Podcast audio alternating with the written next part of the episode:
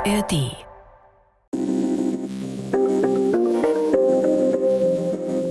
Fast jeder zehnte Mensch in Deutschland hat eine Behinderung. Und das sind echt viele Menschen. Und die leben alle in einem Land, das, und so ehrlich können wir am Anfang der Folge ruhig mal sein, alles andere als optimal für die Bedürfnisse von Menschen mit Behinderung funktioniert.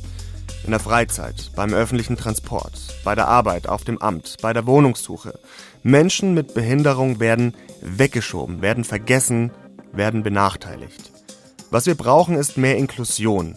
Und wieso Inklusion für alle Menschen in Deutschland wichtig ist, wie wir Inklusion hinkriegen und wie jeder von uns seinen Beitrag leisten kann, dafür haben wir heute wieder drei Lösungsansätze für euch.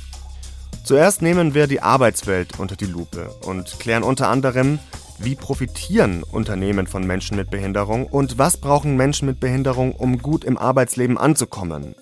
Im zweiten Ansatz sprechen wir über Barrierefreiheit, immer noch oft bodenlos in Deutschland das werdet ihr auch noch merken.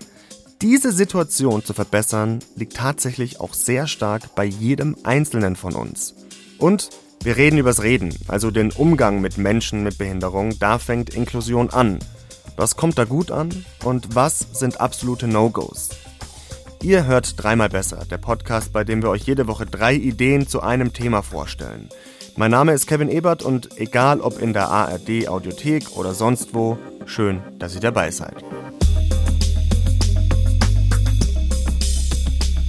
Zuerst schauen wir auf die Arbeitswelt. Wir alle wissen ja, wie wichtig unser Job ist, für unser Selbstbild, für unsere Verwirklichung und bei einigen von uns auch für unser soziales Umfeld. Also wieso sollte das bei Menschen mit Behinderung anders sein? Tatsächlich gibt es Gesetze und Regelungen, die vorschreiben, dass Unternehmen und Behörden mit mehr als 20 Angestellten mindestens 5% der Arbeitsplätze an Menschen mit Behinderung vergeben müssen. Aber nicht mal die Hälfte der deutschen Arbeitgeber halten diese Regelung ein. Und der Rest? Gut, es gibt die Möglichkeit, eine sogenannte Ausgleichsabgabe zu bezahlen. Das heißt, wenn man einen bestimmten Prozentsatz nicht erfüllt, dann muss man so eine Art Strafzahlung leisten. Und Offensichtlich ist es deutlich einfacher, diese Zahlung zu leisten, als sich die Mühe zu machen, darüber nachzudenken, wie kann es gehen, jetzt Menschen einzustellen, die halt irgendeine Form von Behinderung mitbringen. Ich weiß nicht, aber ich finde das ziemlich seltsam, dass Unternehmen lieber Strafen zahlen, als Menschen mit Behinderung einzustellen.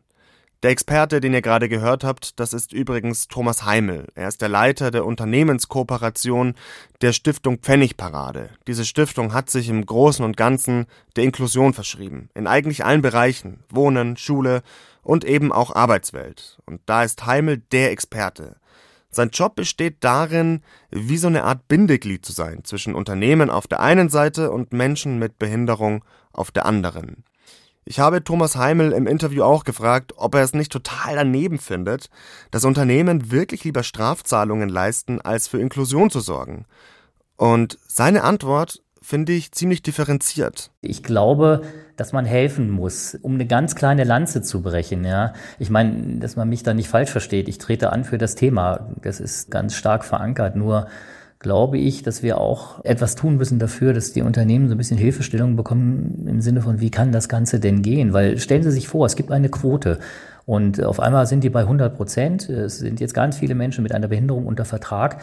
Dann sind die da, aber das ist dann möglicherweise auch erstmal alles. Möglicherweise haben die da noch lange nichts zu tun und das fühlt sich überhaupt nicht gut an. Das heißt, der Teufel steckt da so ein bisschen im Detail. Also, Lösung Nummer eins, nicht nur mit dem Finger auf die bösen, bösen Unternehmen zeigen, die vermeintlich nichts für Inklusion tun, sondern aufklären und tatsächlich helfen, auch zum Beispiel durch staatliche Angebote zur Unterstützung, da gibt es zu wenig. Thomas Heimel sagt, sobald Unternehmen mit Menschen, die behindert sind, in Kontakt kommen, dann fallen auch diese ganzen Vorurteile und Ängste. Also wir nehmen wahr, dass die Menschen, die in Interaktion kommen, das als sehr berührend empfinden. Die wollen uns dann genauer kennenlernen, möchten mit den Menschen weitere Aufgaben lösen, die fragen, was können wir sonst noch tun, wie können wir voneinander lernen. Das passiert fast jedes Mal. Von daher glaube ich, ist das ein gutes Erfolgsrezept. Und dann habe ich mit Thomas Heimel darüber gesprochen, dass Menschen mit Behinderung ein Team bereichern. Das ist ihm wichtig. Immer wieder betont er, es geht nicht darum, die Menschen zu beschäftigen, es geht darum, von ihnen, ihrem Know-how und den Skills zu profitieren. Und das klappt erstaunlich gut. Die Unternehmen brauchen gut funktionierende Teams, die gut interagieren, die gut kommunizieren. Und es ist so, dass Menschen mit Behinderung diese Teams ganz offensichtlich bereichern. Da gibt es auch wissenschaftliche Arbeiten zu. Die Uni St. Gallen beschäftigt sich damit und andere auch. Und da gibt es zum Teil auch Parameter, die das belegen, Evaluierungen, aber auch so, wir sind da eher hands-on. Wir spüren halt auch Unternehmen, Teams, Führungskräfte aus Teams spiegeln uns, hey, das funktioniert besser mit euch als ohne euch. Und da geht es sehr stark um weiche Themen. Das heißt, wie interagieren wir eigentlich als Team? Sie müssen manche Dinge einfach neu denken und sie kriegen oftmals durch jemanden mit einer Behinderung Perspektiven rein, die sie normalerweise nicht hätten. Und das kann sehr bereichernd wirken. Und das wird uns gespiegelt. Ich kann das nur so wiedergeben, was uns so zugerufen wird. Aber da ist, glaube ich, noch sehr viel Spannendes zu erwarten. Aber das geht sehr stark in die weichen Faktoren hinein. Absolut. Mal abgesehen davon, dass viele Menschen mit Behinderung auch fachlich genauso gut wie ihre Kollegen ohne Behinderung sind, ein breit aufgestelltes, diverses Team mit möglichst vielen Perspektiven, das wollen doch die meisten Unternehmer, oder nicht? Heimel sagt, mit einer Vielzahl der Unternehmen, mit denen er zusammenarbeitet, entstehen langfristige Kooperationen. Er spricht sogar von Partnerschaften, weil die Verantwortlichen checken würden, dass ihre Teams besser funktionieren, wenn Menschen mit Behinderung an Bord sind. Zum Beispiel, weil die eine eigene Art der Problemlösung haben oder kommunikativ neue Wege gehen oder weil ihnen Mängel auffallen, die so noch keiner gesehen hat. Die Studie aus St. Gallen, die Thomas Heimel erwähnt hat, die haben wir euch in den Shownotes verlinkt. Da wird nämlich geschaut, wie Menschen mit Behinderung Unternehmen bereichern und was für Bedingungen seitens des Unternehmens gegeben sein müssen, dass das auch funktioniert. Okay, es ist alles andere als unmöglich, Menschen mit Behinderung Zugang zur Arbeitswelt zu verschaffen, und zwar jenseits von Behinderteneinrichtungen. Da geht es um Teilhabe. Menschen mit Behinderung haben ein Recht auf Teilhabe. Und nicht nur in der Jobwelt, überall. Ein Recht auf ein barrierefreies Leben. Steht auch so im Grundgesetz. Artikel 3, Absatz 3, Satz 2. Niemand darf wegen seiner Behinderung benachteiligt werden. Klar, denke ich mir als jemand, der keine Behinderung hat. Klar ist es wichtig, klar muss da was passieren. Aber wenn wir uns mal anschauen, wie barrierefrei unsere Gesellschaft ist, dann muss man sagen, es ist echt ernüchternd. 2013 zum Beispiel hat der damalige bayerische Ministerpräsident Horst Seehofer angekündigt, bis 2023 soll Bayern barrierefrei sein. Jetzt ist Ende 2023 und nicht mal die Hälfte aller Bahnhöfe in Bayern ist barrierefrei zugänglich. Anderes Beispiel Wohnungsbau. Gerade mal zwei Prozent aller Wohnungen in Deutschland sind barrierefrei, zeigen Zahlen des Mikrozensus 2019. Wahnsinn, aber nicht hoffnungslos. Beim Thema Barrierefreiheit, und das ist auch eigentlich mit das Schöne und das ist auch das, was ich immer auch finde, man eigentlich auch mitkommunizieren sollte, kommt der sogenannte Curb-Cut-Effekt zum Einsatz. Das ist Jonas Kaper. Er ist Aktivist und setzt sich unter anderem für ein barrierefreies Leben ein. Vor allem arbeitet er aber als Journalist und macht mit Kollegen den Podcast Die neue Norm für den BR. In dem Podcast geht es um Inklusion, den Link packen wir euch in die Show Notes.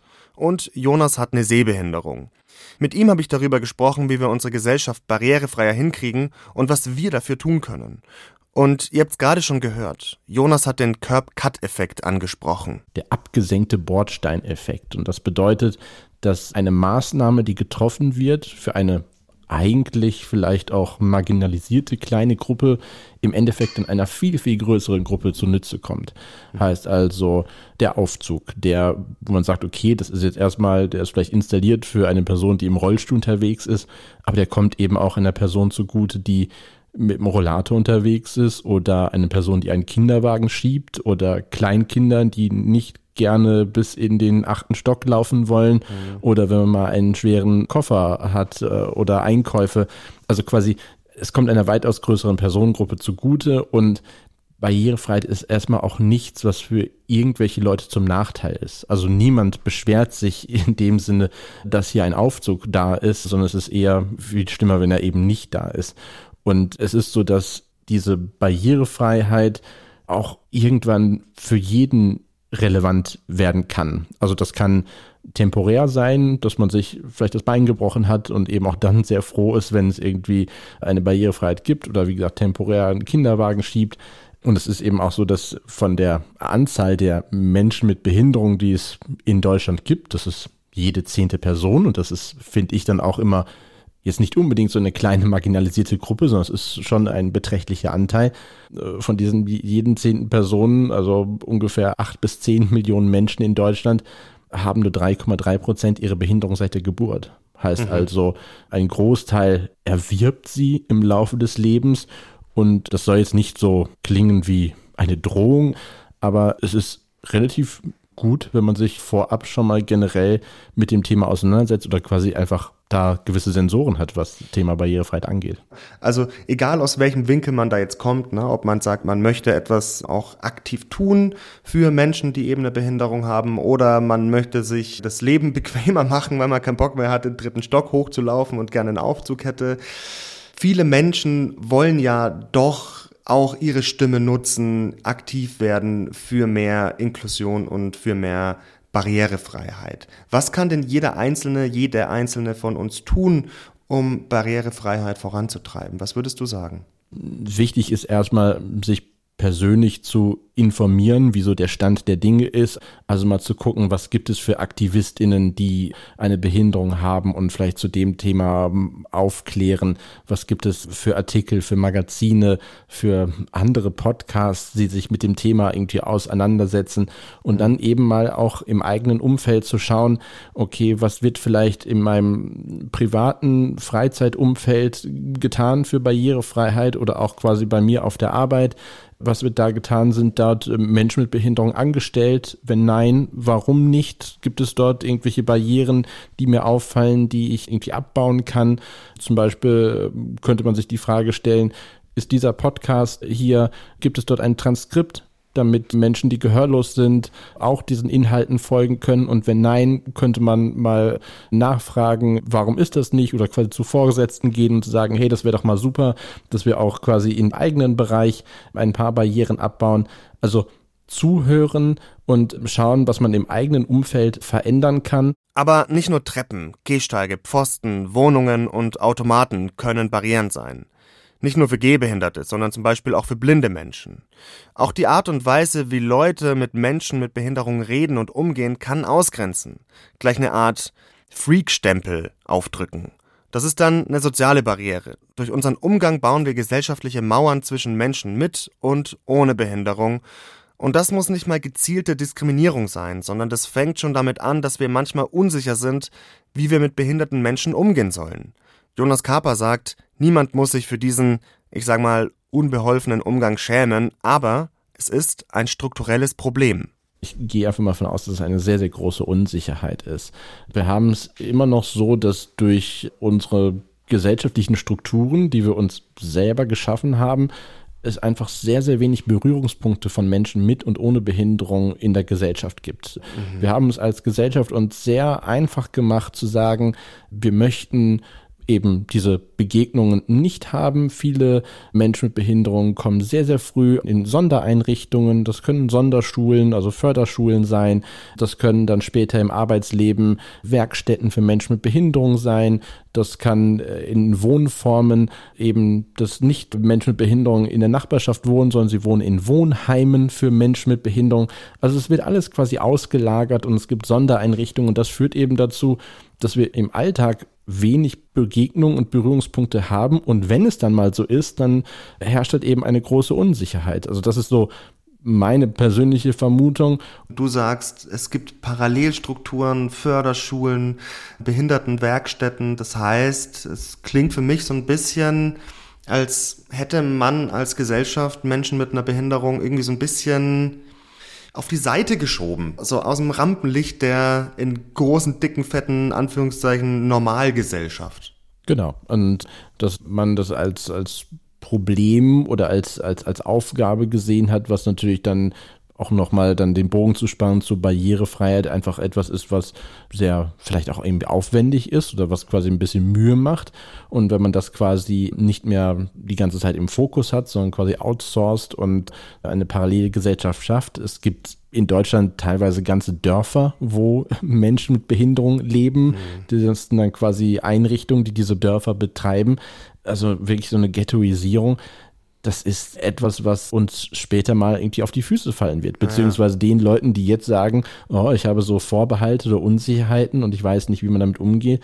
Das sind genau die Gründe, weswegen man eben diese Gefühle hat. Wenn Menschen mit Behinderung aus der Gesellschaft verdrängt werden, in Förderschulen, in Werkstätten, in ganze Dörfer, ist auch irgendwie logisch, dass manche Menschen überfordert sind, wenn sie dann doch mal Kontakt zu Menschen mit Behinderung haben. Ist eine ziemlich einfache Gleichung, ehrlich gesagt. Teilhabe. Das wollen Menschen mit Behinderung und normal behandelt werden. So einfach das klingt, aber viel zu selten der Fall. Der österreichische Comedian David Stockenreitner hat mal einen Sketch darüber gemacht. Ich bin letzte Woche mit dem Auto von der Polizei angehalten worden in Wien. Der Polizist steckt seinen Kopf zu meinem Fenster rein und sagt im tiefsten Wienerisch, wissen Sie, wie schnell Sie gefahren sind? Ich zeige ihm ganz schnell meinen Behindertenausweis und mache, was? Hä? Und er sofort, nein, nein, Entschuldigung, Entschuldigung, Entschuldigung, habe ich nicht gewusst, habe ich nicht gewusst, entschuldige, fahren's nur weiter gegen die Einbahn, ist okay.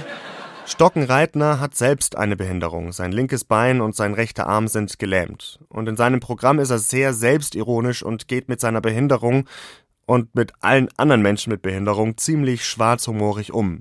Für seine Arbeit wurde er vor kurzem sogar mit dem Passauer Scharfrichterbeil ausgezeichnet, einer der wichtigsten Preise für Newcomer-Comedians. Auch mit uns hat er gesprochen, aber ernst. Er hat uns ehrlich gesagt, was ihn am meisten nervt. Was mich am meisten im Umgang zwischen Menschen mit und Menschen ohne Behinderung, also nervt, kann man fast nicht sagen, aber frustriert, ist, dass uns Menschen mit Behinderung sehr oft sehr wenig zugetraut wird. Vor allem sieht man das am Arbeitsmarkt bei der Jobsuche, aber auch im Alltag. Wenn ich jetzt zum Beispiel jemanden frage, kann ich da irgendwas im Haushalt helfen oder kann ich da sonst irgendwie helfen oder wenn man einfach nur was tragen will als behinderter Mensch, dass dann gleich gesagt wird, na na, lass nur, das mache ich schon. Ich weiß, es ist lieb gemeint, aber es ist frustrierend, dass Menschen mit Behinderung sehr oft keine Selbsteinschätzung zugetraut wird. Stockenreitner sagt, lasst es uns halt wenigstens versuchen. Wenn es nicht klappt, mein Gott, solange keiner stirbt, aber versuchen wäre schon geil. Und dann gibt es bestimmte Situationen, die ihn richtig auf die Palme bringen, wie die hier. Das macht mich fast wahnsinnig, wenn ich jetzt zum Beispiel in Begleitung unterwegs bin und ich falle jetzt zum Beispiel hin, dass dann Leute herkommen und anstatt zu fragen, ob sie mir helfen können, die Begleitung fragen, ob man mir irgendwie helfen kann oder was hat er denn als könnte ich nicht für mich selbst antworten. Das ist wirklich nicht angenehm. Aber meistens mache ich das dann so, wenn das passiert und bevor die Begleitung noch irgendwas antworten kann auf die Frage, was hat er denn, rufe ich dann meistens dazwischen, hört nicht auf ihn, er lügt. Die Frage, die sich viele immer wieder stellen und auch ich ist, soll ich jetzt eigentlich helfen oder nicht? Ich habe den Kollegen im Rollstuhl und wenn der den Gang entlang fährt, Halte ich dann die Tür auf? Oder ist das schon übergriffig? Ich habe mich das wirklich schon ein paar Mal gefragt. David Stockenreitner haben wir das auch gefragt. Wie bekommst du am liebsten Hilfe angeboten? Die Frage beantwortet sich eigentlich fast selbst. Und zwar am liebsten habe ich es, wenn man mir Hilfe anbietet. Also wenn jemand daherkommt, der glaubt, ich bräuchte Hilfe, dass der dann fragt, kann ich irgendwie helfen? Und nicht gleich aus Reflex heraus eingreift, weil das hilft nämlich nicht. Also eine gute Art, Hilfe anzubieten, ist, wenn man sie anbietet. Oder im Zweifel halt einfach fragen. Auch wenn es kurz unangenehm wirkt, fragen statt einfach machen und dann übergriffig sein. So schwer ist es nicht. Und so weit liegen die allermeisten Menschen auch nicht daneben, sagt Stockenreitner. Das war ihm sehr wichtig zu betonen. Abschließend möchte ich noch sagen, dass die meisten Leute, mit denen ich zu tun habe, auch wenn ich zum ersten Mal mit denen zu tun habe, instinktiv eh immer fast alles richtig machen. Also die meisten Menschen sind sehr nett und viele haben halt einfach auch keine Erfahrung im Zusammenleben mit behinderten Menschen und das kann man ihnen auch nicht wirklich übel nehmen.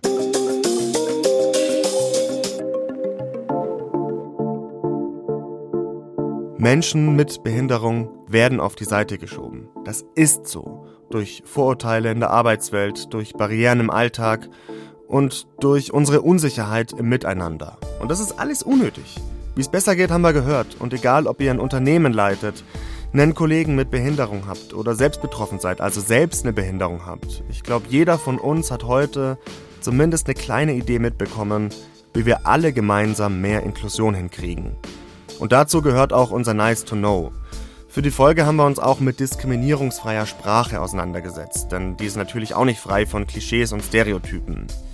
Was sollten wir aus unserem Wortschatz streichen, weil es Menschen mit Behinderung verletzen kann? Das haben wir unseren Experten, den Journalisten Jonas Kaper, gefragt.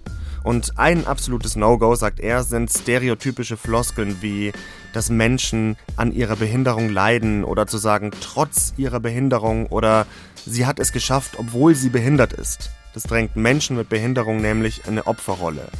Und was auch ein Tabu ist, der Behinderte zu sagen. Das reduziert den Menschen komplett auf die Behinderung, die macht den Menschen aber natürlich nicht aus. Deshalb empfiehlt Jonas, Mensch mit Behinderung oder behinderter Mensch zu sagen. Und dann habe ich noch eine ganz andere Podcast-Empfehlung für euch. Es geht um das große Thema Sanieren. Da kommen einige Fragen. Wärmepumpe, Solar, die richtige Dämmung.